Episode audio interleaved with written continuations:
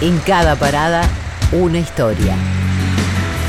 Subite al micro nacional.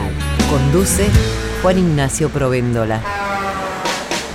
Sus dentaduras amenazantes y su apetito insaciable convirtieron a la piraña en el pez más infamado de todo el mundo. Las pirañas habitan en Sudamérica, especialmente sus aguas dulces, y por eso es que es tan común verlas en ríos de nuestro litoral. Cada tanto llegan noticias desde el norte argentino sobre el ataque de estos peces voraces, quienes no dudan en engullir la carne de los humanos que se les cruzan por el camino. Sin embargo, hay un lugar que le rinde un particular homenaje a las pirañas. Se trata de la localidad formoseña de La Herradura, que apenas tiene 4.000 habitantes, bastante menos de lo que su historia supondría. Los orígenes de la herradura datan del siglo XVIII, cuando se estableció una reducción jesuita. Allí los guaraníes fueron evangelizados y luego obligados a defender la nueva conquista, poniéndole el cuerpo a las constantes invasiones de tribus tobas y mocovíes del actual Chaco. El nombre de la herradura fue puesto tiempo después, aunque sin la H inicial. Resulta que muchos barcos que trepaban el río Paraguay se desorientaban con un confuso recodo que los desviaban del camino planeado y los conducía hacia donde hoy está la localidad. Se trataba del riacho Cortapic, cuyo cauce es estrechado por la tupida selva que lo circunda, habitada por monos, yacarés y serpientes.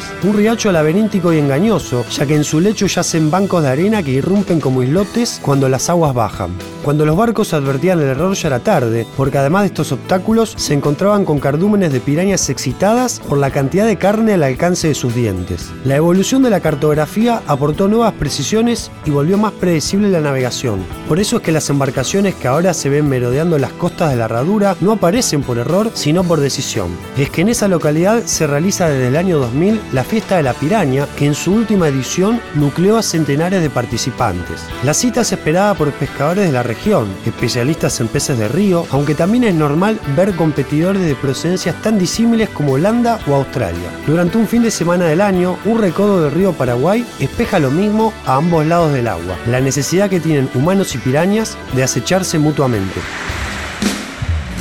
En la próxima parada, una nueva aventura. Micronacional, recorriendo el país a través de sus historias.